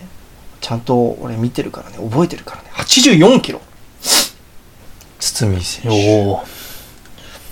なので、あ、すみません。堤真央選手でした。石田が合ってました。堤真央選手ですねやっ。ぱ日本語力が。はい。84キロまで一応やってるんで、まあ決してその、で、最後のこのクリエントジャークも惜しかったんで、104キロ。決してその、なんだっけ、あの、実力的には、実力的に川崎選手に及ばないとかじゃないんですよ。全然、いい勝負できるはずだったんですけれども、ちょっと今回コンディションがあ合わなかったかもしれないですね。うん。やっぱさすがに、これぐらいまで書き上がってくると、中学生があんまり出てこなくなるんですかね。うん。やっぱ最軽量級にいるんですかね。まあ、あと55キロ級って日本で最もこの、あまあ、そうね、地獄のような層が一厚い。番やばい階級ですね。そう全日本選手権もね、みんな1キロ1キロ競って競ってって感じじゃん。すごかったですもんね。見てて一番面白い階級なんで、まあその、あれだよ、あの、八木選手と、あの、佐渡山選手、あの二人だけおかしいぐらい強かっただけで、まあまあまあまあ基本的に一番層が厚い確かに。階級になりますね。で、3位が、えー、日本大学の、えー佐藤選手。はいえっ、と、75キロ、ははい、75キロスナッチ、95キロクレーンド170キロと、100 75の100。どこだ？どうだ？あ、75キロの 100ですね。すみません、失礼しました。175キロで、えー、トータルで3位ですね。はい。じゃあ、ちょっと、どんどんいって、前、どんどん行きましょう。女子59キロ級。い、や、これもね、めちゃくちゃ面白かったですね。あ、の、早稲田の原志保選手が優勝したんですけれども、はい。原選手とこのスーパー高校生の比嘉選手、はいあの旅スナッチの、はいはいはいはい。ジャークも旅だけど、はい。旅リフターの比嘉選手と原選手がもうバッチバチで、うーん。で本当1強差ですもんね。うん、で、うんあの、比嘉選手といえば、まあ、とにかくスナッチが強い印象で、うん高校新、高校記録の91キロも持ってて、はい。残念ながら今回92キロ挑戦して失敗したんですけれども、はい後ろに回しちゃって、惜しかったですね。で、ジャークで、ちょっと逆転ジャークされちゃって、原選手が優勝したんですけれども、これ見てて面白かったですね。そうですね。ここまで競るとはい。熱いですね。で、原選手、最後の109キロも惜しかったですね。うーん。なので、この階級非常に見てて楽しかったですね。で、3位は、あの、これ、結構僕昔から、あの、何度も絡んだことのある 斉藤里奈選手がはい。3位で、はい。確か彼女にとって初メダルだったと思うので。そう、表彰台乗った時、あの、大号泣してましたね。へー。斉藤選手といえば僕以前、ウィーリフトイツのポッドキャストで触れたんですけれども、個人戦かな？個人戦で、はい。1本目のジャークから、もうクリーンめちゃくちゃな、めちゃくちゃ重そうに、もう、97キロぐらいでもう、うん、そうもうフロントスクワットうわーって1レップマックスみたいな、じフロントスクワット自己新したんじゃねえかなっつうぐらい重そうなクリーンで立ち上がってきてた選手いたじゃん。あれが斉藤里奈選手はいです。斉藤里奈選手個人的にめっちゃ好きなんですよね。なんか、インスタいつも面白いんですよ。へー。なんかトランポリン、トランポリンこうジャンプしながら、はい。ふざけてる動画とかあるんですけど、はいめちゃくちゃ面白いですね。へー。はい。なので、斉藤里奈選手3位入賞おめでとうございます。はい。比嘉選手、あの92キロ高校新記録惜しかったですけれども、まあ、うん全日本選手権でぜひリベンジしてもらいたいでですすね。ね。これ比嘉選手もともと55で川崎選手とバチバチだったんですけれども、はい。ちゃんと階級上げて、こう記録伸びてるんですよね。だからすごいですよね。次参りましょう。あ男子73キロ級と81キロ級触れていきたいと思います。はい。73キロ級はもう、いや、もう、東選手がとにかくすごかったですね。すごい。すご強 そんな高校2年生ですからね。え？あの、まずスナッチで、2本目で132で高校新記録取ってるんですよ。はいでも高校新記録なんか眼中にないと。はいはいはい俺が狙ってるのはジュニア日本記録だと。はいはいということで137キロ3本目で見事成功して、はいで、クリーンジャークでも、2本目で162で高校新記録取ってるんですよ。でも、俺は高校新記録なんて眼中にないと。はいはいはい171キロ日本ジュニア新記録狙いに行って9キロ飛ばしてるんですよ。やばいですね9キロジャンプはい。9キロ飛ばしてクリーンめっちゃ軽くて。あはいはいで、ジャークもめちゃくちゃ惜しくて、一回頭上で押さえて、足揃えようとしながら失敗したんですよ。あめちゃくちゃ惜しかったですね。なので、この、しかも何がすごいかというと、その1月の近畿選抜で、はい81キロ級で166キロクリアンドジャーク成功して高校新記録取ってるんですよ。え？じゃあ2階級持ってるんですか？そうなんですよ。すごで、しかも、81で166やったのが確か自己新だったんじゃないかな。なのに、それのさらに5キロ上の記録を、あ、んうん ?5 キロ上の記録を73で取ろうとしてるんですよ。はいはいはいはいははいえしかもこの数字全日本でもそこそこいい数字ですよねい。全然いいそこそこう。んまあ成功してたら、そまあまあこそこいいもちろんその数字ですね。300超えてくるんで308か取れてたら、うんちなみに、東選手、はいスクワット265キロです。はえ？去年やってます。え？去年260かな。ついこの間265やって、え？西川選手にマウント取ってました。え？F うんえ？西川君もほら京都出身だからスクワッね。スクワットバチバチだ、え？73で265ですか？うん、であのもちろん練習の時だから、まあ、もうちょっと体重あったかもしれないけどクリーンだけだったら175までやってます。へえなのでもうポテンシャルしかないですよこの選手。え？すごっ。だってその今のナショナルの73の組よりもスクワットに関して言ったら強いですもんね。まあ、宮本よりスクワット45キロ強いからですよね。ねそうですよね。うん。で小内選手今内選手15キロぐらい245、6ぐらいか。な220キロぐらいか。うん。なので、まあ、スクワットが全てじゃないですけど、もちろんあまあそこのそこそですけど。あの、なんだろう、ポテンシャルの塊ですよね。ですね。いやマジですごいと思います。いや、去年、なんか中学、あ、高校1年生の時点でもうすでにかなり強かったんですよ。あまあ中学からやっててうんってことですかね。高校1年生ではい。インターハイ優勝してたんで、あやば、このこ、この選手強みたいな。山本さんも一言言ってさ、いや、あ東君の足が一番強かったし、はい。一番強そうなやつが優勝してたみたいな ことであ触れてたんですよ。結構真面目にあのちょっと、まあ、重量級のちょっとデータわかんないですけど今回の大会で一番スクワット強いんじゃないですか？ああ、かもしれないですね。重量級含めて。そう、本当に。265って高校生で上げる人あんまいないですよね。うん、だってあの僕試合会場ではい。柏木亮太選手ってわかります、はいはい。早稲田の。元、はい。まあ、お今あの教員になりましたけど、はい。柏木亮太選手、まあ、109で150の185ぐらいやる選手なんですけれども、はい。東君と一緒にはい。スクワットを練習してる時に、はい。あの途中から補助係だったらしいです あもうもういいよやってて みたいな俺俺補助するからやってていいよみたいなへえ まあ、と、すごいっすよね。はい。で、えー2位が、えー東京国際の佐部達樹選手ですかね。はいえー263キロ。うんあのーここの選手面白いのが、ツイッターで僕が東選手が圧勝してましたみたいなツイートをしたら、佐部選手が、はい圧勝させちゃったわみたいなツイートしてたんですね。はいでもトータルで36キロ差つけられてるんですよ。はい佐部くん。36キロってなかなかなかなか見ないですね で、あと3位が、えー夏目選手、えーはい山梨の氷川氷川高校だと、あれか、あのー持田選手と同じ高校ですね。氷川高校ですっけ？はい。あ吉田高校？あれ？あ、持田選手、よ吉田、吉田だ。あで葛西さん葛西さんと同じ高校ですね、あ夏目選手。250キロで、えートータル3位ですね。はいで、次81キロ級が、1位が、これなんて読むんですかね。扇本ですかねそのままなんだらあーちょっともうし、そのまま読むと扇本ですけど荻本選手、中央大学の扇、えー扇あの、120の154キロで、えー274キロトータルで1位。で、はい2位の人が1キロ差で2位だったんですけれども、はい吉野慎太郎選手、早稲田大学ですね。273キロトータルで2位。うんで、3位が日大の、えー野間選手ですね。はい。114キロスナッチ、150キロクリアの弱で264キロトータルですみんな。150キロ付近上げるんですね。そうですね。みんな、なんかに、これ日本人選手あるあるですけれども、はい。250、60付近の選手がどの階級行っても、まあまあそこそこ多いんですよ。確かに20の50。そうそう。なぜなら、日本人の平均が多分73キロ級に収まると思うんですよ。はいはいはいはい。で、全日本でも73が一番層が厚いじゃん。そうですね。なので、まあそういうことなんじゃないかなって思います、あーその近辺の重量でみんな同じになるし、はい。体重もそれぐらいだまあし。身長もみんな同じぐらいみたいうんうな。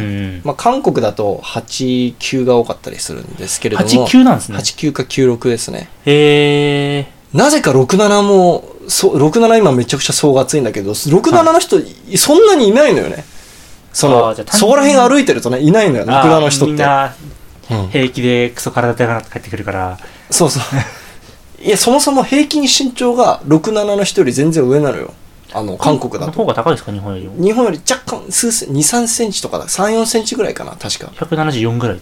かな。あ、結構高いですね。うん。でもなんか、でも言うて、まあ、3センチとかだけど、うん。いや、みでかでかいですけど、やっぱり3センチは。あはい、そうですねはい。は、でもやっぱりそうなってくると8、9とかが多いのね。ですね、そうですね。そのでも、ぐらいの身長だと67いいないはずなのになぜかウェイトは67がめちゃくちゃ層が厚いで韓す。国のイメージは6、7のイメージですね。昔のリサンとかねリサン。ミョンマクとかね。はい。でも、本当は、本当は8、9のはずなんです。はい。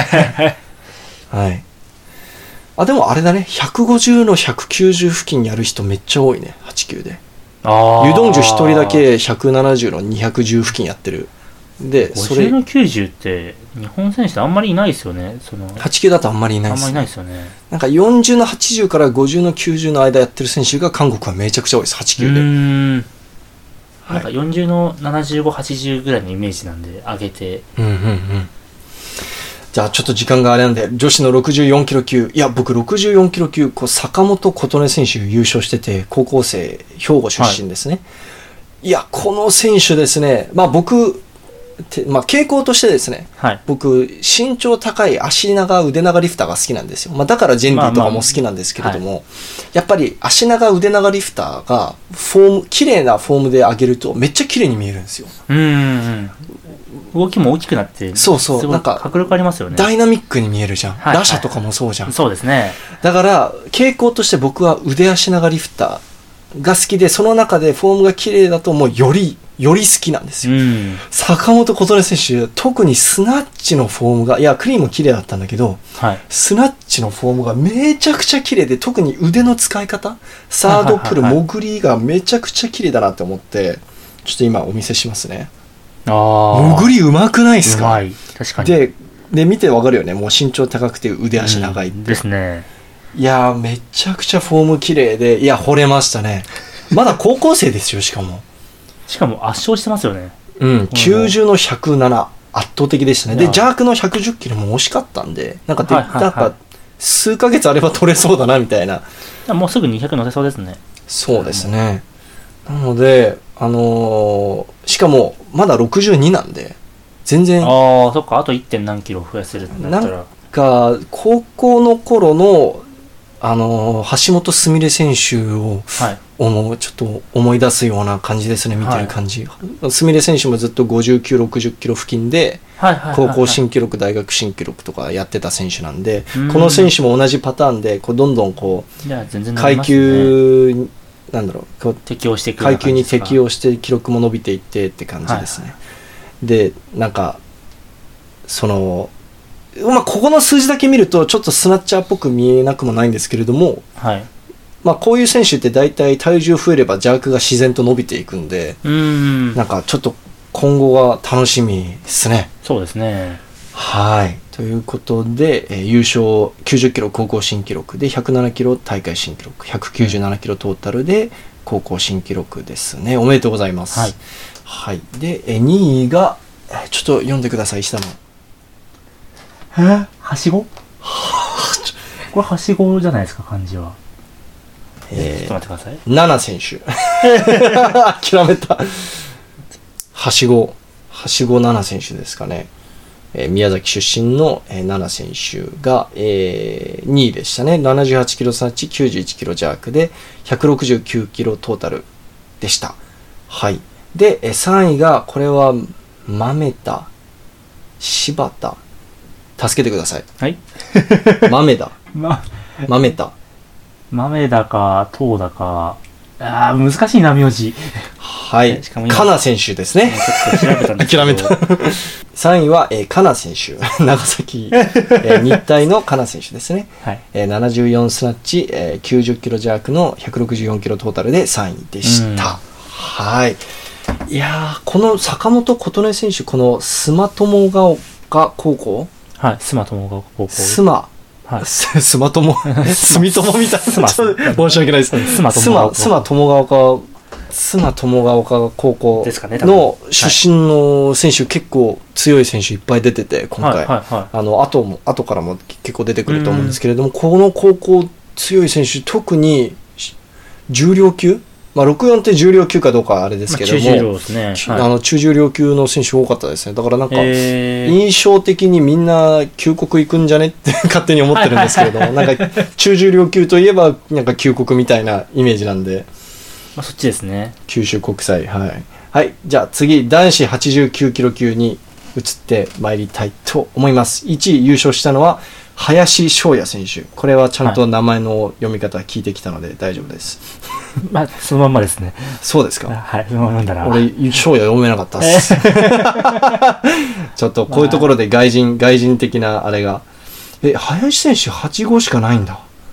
おー確かに89キロあ、級でもともと81 81ですね。確か、この選手。じゃあ、上げてきてるところなんですね、ちょうど。はい、でこの選手、まあ、293で優勝はしてるんですけれども本人に話した時にめちゃくちゃ調子悪かったらしくて、はい、はい、はい、はい。なんか本当は練習で全然もっとやってて、うん。133の160キロで今回優勝してるんですけれど、まあ、本来のパフォーマンス発揮できなかったということで、まあ、うん。本当はもうちょっとできる、まあでも全日本の標準は取れてるんで、うんまあ、そうです全日ね、本も出れるし、うん、そうですね、はい。まああのーまだねあの大学2年生かな？2今年生だ年大学2年生ですかね。2年前僕がインカレ撮影にした時にまだ高校生だったんでそうですね。2年生ですねはいはいなのでまあこの選手はもうこれからもどんどん強くなりそうだなって感じですね。はい。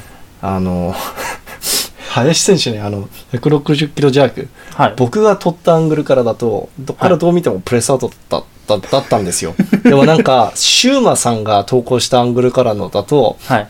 まあまあ白じゃねえぐらいの分かりづらい感じでビクビクぐらいの。そうそうそう。だから、あの、林選手がぼ僕にめっちゃ言ってた。いや、はいウィリジャンオさんが上げたやつは僕もうめちゃくちゃプレスアウトでしたみたいな。まあでもラッキーだったっていうことで、今回は。うんはい。で、2位が、えー杉谷優太選手。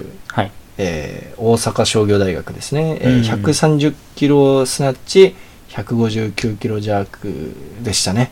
289キロトータルで2位。この選手ですね、ちょっと、なんか、1本目の重量の入れ方が、はい。140以上、100、まあ、なんだろう、65以上やり、170近くやりそうだなっていう感じの数字の、数字入れてたんで、はいはいは多分もうちょっと本来なんか練習とか、もしくうはん別の大会でもっとやってるかもしれないんですけれども、はいまあ、今回ちょっと惜しくも2位って感じですね。うんで、3位は、比嘉力選手。なんとですね、さっき触れたスーパー高校生の比嘉聖選手のお兄ちゃんです。おーじゃあ、旅で。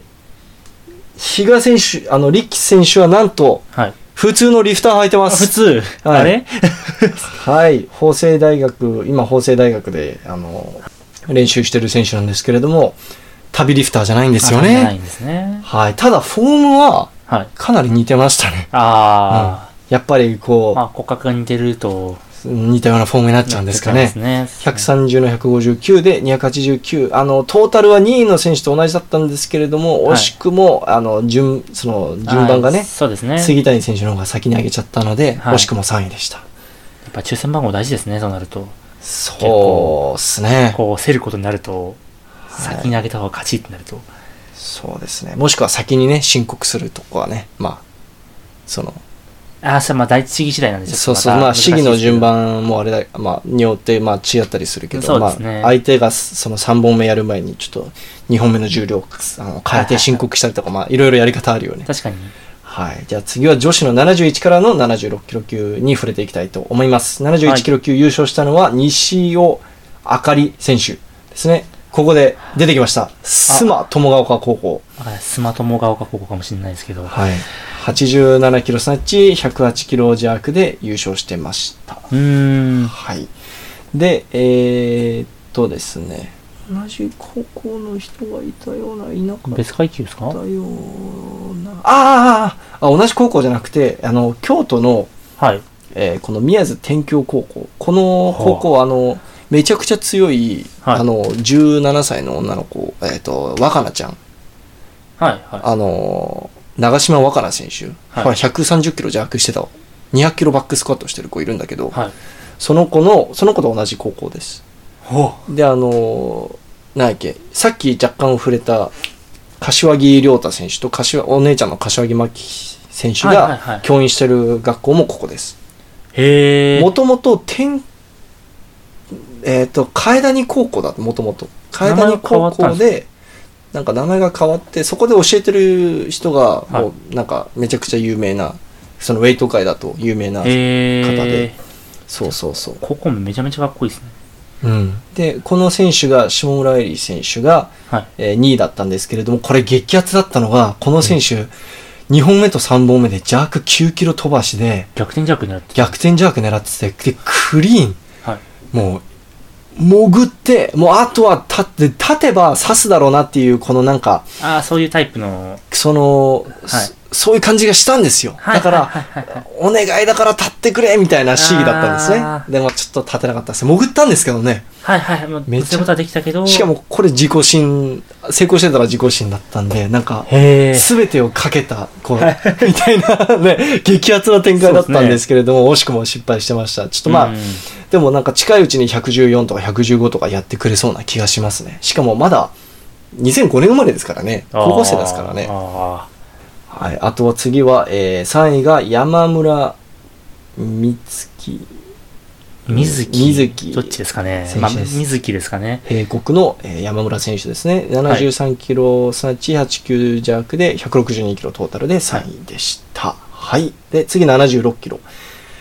読めない石田マン岸波ですか？76キロ級優勝したのは、えっと、岸波選手だったと思うんですけれども、はい、名前が。じゃ岸波ですね。はい、すなわち80邪悪で106で、えー、186キロトータルで優勝。で、えっ、ー、と、10、10位じゃない、あとなど、番号が10か。えっと、2位が、溝淵選手。なめんなよ。香川、香川中央高校の、はい、あのー、75の100で175トータル2位ですね。で、3位が中村玲楽。あ、か、ひらがなありがたい優しい、外国人優しい。金沢学院の、えー、76、すなわち98弱で174キロ。1キロ差でしたね。ああ、3位。競ってますね、意外と。なんかすごいのが、僕もうちょい、全日本ジュニア、なんか大学生がいっぱい出るのかなと思ってたら、そうなくて、高校生の方が全然活躍してる選手多くて、びっくりしました。特に女子は半分くらい高校生勝ってますよね。そうです。なんかここ最近高校生どう、な、何食ってるんですかね？なんか 何食って育てばこんな強くなるんですかね？で、96。いや、来ました。96今回激アツでしたね。強。まあ1位はもちろん、はい、あの、去去年からもずっとね、注目を浴びてる西川正史選手が、まあ圧勝してました。はい、まああの、まあ全日本でもね、優勝するか準優勝するぐらいの選手なんで、うん、まあ当たり前のように圧勝してたんですけれども、ね、ちょっとやっぱり今回減量しが効きすぎちゃって、ちょっと体重も見ればわかると思うんですけれども、減量しすぎちゃったらしくて、あもともと100キロ付近で練習してるらしくて、で、去年インカレとか102キロ級で165キロとかスナッチしてるんですよ。はいはいはいはい、で、一応練習で200キロもクリアンドジャークしてて、はい、ラックからだと206まで指してるのかな。強なので、まあ本来ならもうちょいできるはずだったんですけれども、うん、ちょっと本人曰く、なんか減量が効きすぎたっていうことで、うん、ちょっと160キロスナッチ185、まあ、ぶっちゃけね、はい、西川君去年の自己ベストが160の187とかだったと思うから、全然ね、あーまあ、普通に強いですね。普通にその、我々からすると、まああの、本来通りの実力じゃんって思うじゃん。まあまあまあでも本人的にはめちゃくちゃ調子悪くてこれだったらしいです。去年10月の国体で、はい、確か試合で初めて160キロ以上スナッチしてるのね。はい。でも今回、1本目でもう160スタートだから、はい。確かに、もう余裕のうんそ重量なんですね。う。うん。もう本人にとってはこれは調子悪い時の重量みたいです。へえ。はい。なので、で、2位が、えーと、早稲田大学の長谷川選手。はい。えーと、えー136の165、いや、171キロめっちゃ惜しかったんですよ、これ。おお。なんか一回刺しはて、落としちゃったみたいな。なんか。足揃えて、はいこう、ブザー鳴る前に落としちゃいました、みたいな感じでした。はいはいはいはい。めちゃくちゃ惜しかったです。これ、これ3位すごいですね。3位はなんと、え？中学生の辰巳選え、手。96で？2007年生まれです。え？この選手、なんとですね、120、2本目122キロで、はい。中学高校、あ、中学記録。え、え、てか、全市中学記録じゃないですか、これ。ああ、そうっすね。失敗してないやつ以外は、そう、成功したやつ全部中学記録です失ね。敗した記録も取ってたら中学記録そうそうです。だから、126中学記録。で、はい157ジャンクで中学記録。で、トータル283キロで中学記録。えぐー。で、なんと、えっ、と、確か、あの、僕が聞いた話によると、これは西川くんが中学生だった頃より強いらしいです。へー。だから、高校生になる頃には、一体どんな化け物に確かに。で、僕、ちょっと申し訳ないんですけれども、辰巳選手をはい試合会場で見たとき、はい。あ、なんか強そうな大学生いるなと思ったんですよ。あ まあ、さすがに社会人ではないだろうな、ジュニア選手権だから。まあまあ、そうですね。さすがに。もうなんか貫禄がやばすぎて、中学生かいみたいな。俺、中学生がこんな記録やると思ってなくて、カメラさえスタンバイしてなかったのね。へ次のし、次の試技は中学記録に、はいへの挑戦になりますってアナウンスされるじゃん。ー。はい。やばいやばいやばいっつって早くカメラ準備して、まああり、ありがたい、あの、ありがたいことに一本目失敗してくれて、あの、カメラ間に合ったんですけれども。それは本人の前であんまり言えないやつですね。まあまあ、でもあの、おかげであの、撮れたんであ綺麗に全部中学記録取れたんでね。今の感じだと失敗してくれてありがとうなんで。ああ、その、失格してたらちょっとややばあ良くなかったですね。確かにはい。いや、でも、中学生？え？みたいな。見た目も、見た目っていうか、それ、ガタイうんガタイももう完成されてて、中学生とは思えなかったですね。ちょっと。う、96キロ級の中学生って、いないですね、いなかなか。ないですね。普通に生活してて96キロにならないんで、中学生で。うん。まあ、そうですね。はい。で、しかもちゃんと強い。ね。うん。で、えーっとですね、これがちょっとあの、辰巳選手にはちょっと失礼かもしれないんですけれども、はい。TikTok とかに載せたんですよ。辰巳選手の試技を。はいはいはい。で、Twitter にも載せたんですよ。みんな僕と同じ反応でした。ああ。じゅ、15歳みたいな。嘘だろみたいな。わあ10、15みたいな。なんか今まで強すぎる16歳とか17歳とか結構聞いたことあるんですよ。WeLift のポッドキャストやりながら。はいはいはい。15! これ刺さり方が違いますよね。インパクトが。ウェイトリフティングって中学の上って部活として認められてないんで、ないよね。はい、だから中学大会がないじゃないですか。だからそう、日の目を浴びる舞台が基本的にないんで、うん。こう全日本ジュニアに出てきて突然こんな記録出しちゃったらもう、だってさとんで、もないですよね。普通全日本ジュニアでさ、高校生で出たら、まあすごいって感じだったじゃん、今まで。そうですね、まあ高校生で高校生が優勝して当たり前だし、中学生が出て中3位になって。学生が出て3位してもおかしくないみたいな感じになってきてるのすごいわけわかんないですね。10年後のナショナルチームが楽しみっていうかさ、確かに、なんかレベルはすごい高いですよね。うんちょっとその間がちょっと埋まってないななかったりするんだけど、ねすごいよねレベル本当上がってますね。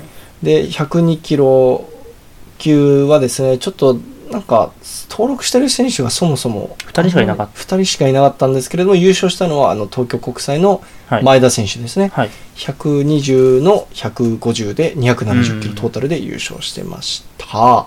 で、女子81からの長級、もうこれ、やっぱりここら辺になってくると、そもそも日本人のはい。女性が、この体重の日本人女性が少ないということで、やっぱり層がね、はい。あの、少なくなって、選手の数が少なくなってくるんですけれども、むしろいるのにびっくりしました。はい。はい。ジュニアでね、しかこもね。の人数いるのは、思ったよりも多いなって印象ですね、むしろ。で、ちょっとまず最初に触れたいのが、この僕が今最も注目してる、はい。長島若菜選手、京都の宮津天京高校出身の、さっき触れたもともと階段高校だった、強2006年生まれですよ。強つい先月17歳になりました。へえ。1月の近畿選抜で16歳で130キロクリアンドジャーク、高校新記録、ジュニア日本新記録取ってたんですけれども、これ、なんと非公式のユース世界記録です。マジっすか？マジです。今のワールドスタンダードが129なんで、へえ。あ、じゃあ誰も上げてないんですね。誰も上げてないです。だから、ちょっと、ざこれがもし、近畿選抜がもし国際大会だったら、長島選手、ユースワールドレコードホルダーです。ぐー、え？なで、しかも、去年12月あたりだっけな、はい長島選手練習で、はい。あの、バックスカット200キロやってます。16歳ですよ。しかもえ、81に上げたばっか。え？だって体重だって78しかないよ、あ、まだ。全然まだ、全然まだだ。え？やばくない？えぐ、えぐいえぐいえぐいえぐい。え？しかも、1本目で、はい。ジャーク125やってるんですね。はい。これ、去年の彼女の自己新ですよ。だって攻める必要ないですもんね、この大会。で正直、その、そうそう。優勝を狙うだけだったら、うん。一本目抑えね、ても全然。100キロジャークしても優勝できたんだからね。そうですね。でも、あの、長島選手、この試合が終わった後に僕にはい DM で、はい。なんか、なんかしょうもない記録やってすいませんでしたみたいな DM 来てて、ええ去年のあなたの自己新でしょみたいな。はい。割といい方じゃないって思ったんですけれども、彼女にとってこれはもう、あの、調子が悪い時の。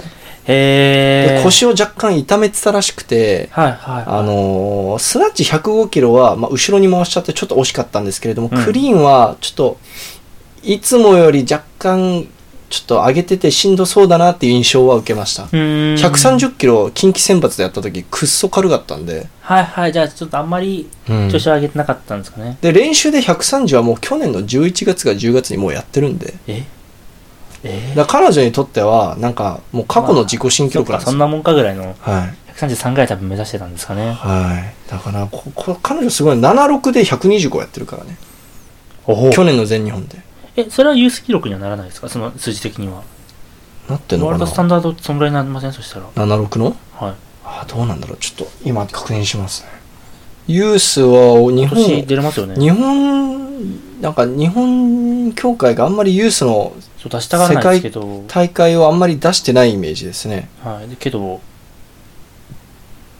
な世界記録取れるのに、まあちょっとねひ費用がねあの日本協会もねお金無制限にね費用が下りるわけじゃないからまあそこしょうがないと思うけど今じゃ今ユースの世界記録を見てます。はい。女子のユースの世界記録、えー76キロがああトルコのナリン選手が130やってますねーあー、まあでもまあ、世界記録近く。はいでも今のユーススタンダード81でのユースワールドスタンダードがスナッチが106で、ジャークが129なんですよはいはいはい。トータルに関してはもうやってますからね若菜選手確かに。超えてますから、ね、両方ともこれ全部取れそうですね。うんうまくいけば。だからわあとでも僕が最も驚いてるのは200キロバックスクワットですよ。いや、やばいですね。200 200みたいな。え？200 200キロバックスクワットってあれだからね。リディア・バレンティンより強いからね。え？リディア選手180キロ3発ぐらいしかやってないから。へえ、へえ。石田マン今日一の、え？もうジャルジャルのコントみたいになえ？ー、えー、えー、みたいな。だって、あー、ちょっと待って。更新チューンの、って200キロぐらいですよね。うん、でもこ59じゃん、でも。まあまあまあまあ、そうか。例が悪かった。いや、でも、いや、例悪くないわ。全然クソ強い。でもね、更新チューンといえばもう足クソ強いっていううんイメージの選手だもんね。で、で、この重量なんで、まあ、更新チューンと重量もそんなに大きく変わらない。でしかも長島選手の200キロって、こうはい粘りながら立つっていうよりはまだまだこれから伸びそうな感じの200キロだったんで、ああ、じゃあ本当に瞬発系のうん、なんか何やらせてもすごいらしいよ。走走っても速いし飛んでも飛ぶ時も飛ぶしみたいななんか。もうバネバネですね。もうバネバネのもうポテンシャルの方いやもう全日本が楽しみでしょうがないですよ。すごい曲らそうですね。なんならパリ出るんじゃねって思うぐらい強いですね。確かに。今年の国際大会の枠もう入ってるはずなんで。まだ発表はされてないんこのですけど。重量まで上げてたら、入ってるはずなんで。さすがに、あの81だとあの旧国の春子選手えーっとそうそうそう山崎春子選手とはい。長嶋選手がもうす国際枠に入ってるはずなんで、はいはいはい。はい、はいじゃあまだ可能性ありますね。はい、でちょっと長嶋選手ちょっと僕が好きすぎてちょっと熱くなっちゃったんですけれども、うん81キロ級の2位は知野選手はい。知野選手といえば僕が栃木オールスターズでお世話になったはいはいはいこうはいのあの娘さんですね、えー。はい、なのでウィーウィーリフトのテーピング巻いてたんで、あれみたいな。確かにちょっと前に注文してもらったなみたいな。あれあの自分用じゃなくて娘さんのために買ったんだと思って、はい。あの千野先生の千野先生といえばなんか結構スリムでこう、はいなんなんだろうスタイルいいっていう感じの方なんですけれども、あはの千野千野選手のあの今回で出場されてた千野選手もなんか腕足長くて身長高い感じの選手でしたね、169キロトータルで2位。で3位が、えー高山高山選手、えー 金沢学院の選手ですね、はい。えー67 67の85で152キロトータル3位でした、で87キロ級。その前に一個いいですか？はい。長嶋選手？あの、え、国際大会出れるんですよね、多分。うん。そしたら普通にその国際大会出た時点で、そこでユース記録超えたらユース記録になりますよね。で世界ユース出なくてもユースはあそうそうそうそう取れますよね。だから、うんえ、じゃああと9ヶ月間チャンス取り続け、あり続けるってことですよね。そうそうそうそしたらいつか取りますね、これ。取れるよ取ねれますね。ね10だってパリ目指してる81キロ級の17歳ってなかなかいないでしょ。いや、軽量級だったらわかりますけど。ね。なんで81なの？そう4級とか55だと意外といるんだけど、そううん。81ってなるんで、う。ん、な君何食な何食ったらそんな、ね、強くなるの？だって俺180センチで17歳の時体重70キロぐらいだったけど、はい。若菜ちゃんより若菜ちゃんより筋肉なかったからねはいちょっと自分の話は置いといて、はい。87キロ級に移ってまいりたいと思います。今回優勝した沖縄出身の中曽根。なんか、どれなんですか？中曽根選手1はい。位でしたね、はい。あの確かこの選手も旅だったような。多分流行ってるんですか？いや沖縄がやっぱりその比嘉先生の影響が強いからあ旅が多いんじゃない、はいへえ、86キロスナッチ、えー大会新記録102キロクリーンドジャーク大会新記録でうん。188キロトータル大会新記録1位でした、おめでとうございます、はい。で2位が、えー日体の松本選手ですね、はい。75キロスナッチ93キロクリーンドジャーク168キロトータルで2位。はい。で3位が本間愛理選手、えー閉国の選手ですね。はいはい。えー70の93163トータルで3位でした、で長級はちょっとやっぱりここら辺になってくると登録してる選手が少ないので、出れる時点ですごいですよね。んだからそもそもさ87キロを高校生が超えることって結構それも才能がないと無理っていうか。なかなか難しいですよね。うん。まああの長級はあの2名しかいなかったんですけれどもあの、1位の選手が、えー76の90で166キロトータルではい1位、えー工藤選手ですね、はい。で2位が竹内選手、えー69の、えー、86 86。はい。155トータルで2位でした、うんはいで最後男子の109と109プラスですねはい。えー1位109 1位が望月選手ですね高校生なんだ望月選手へー。124の162大会新記録クリアンドジャークですね、はい。でトータルが286で1位。2位が西田選手、はい。東東国の選手ですね。はい。120の154、うん。274キロトータル。で3位が米原選手。旧国ですね。やっぱ重量級旧国必ず出てくるんですああ、いねますね、やっぱり。120の151で271キロ。3位、はい。になります。で、長級が、1位が鈴木選手。最あ、栄高校。これ、安美木の出身校ですね。はいはい、埼玉栄。はいはい。安藤美希子選手の出身校でもあります。130の175で305。で、うんえー2位が寺西うん、選手、明治大学のえー137キロスナッチ、166キロ弱、303キロトータル。はい。で、えー3位が古藤選手。こと。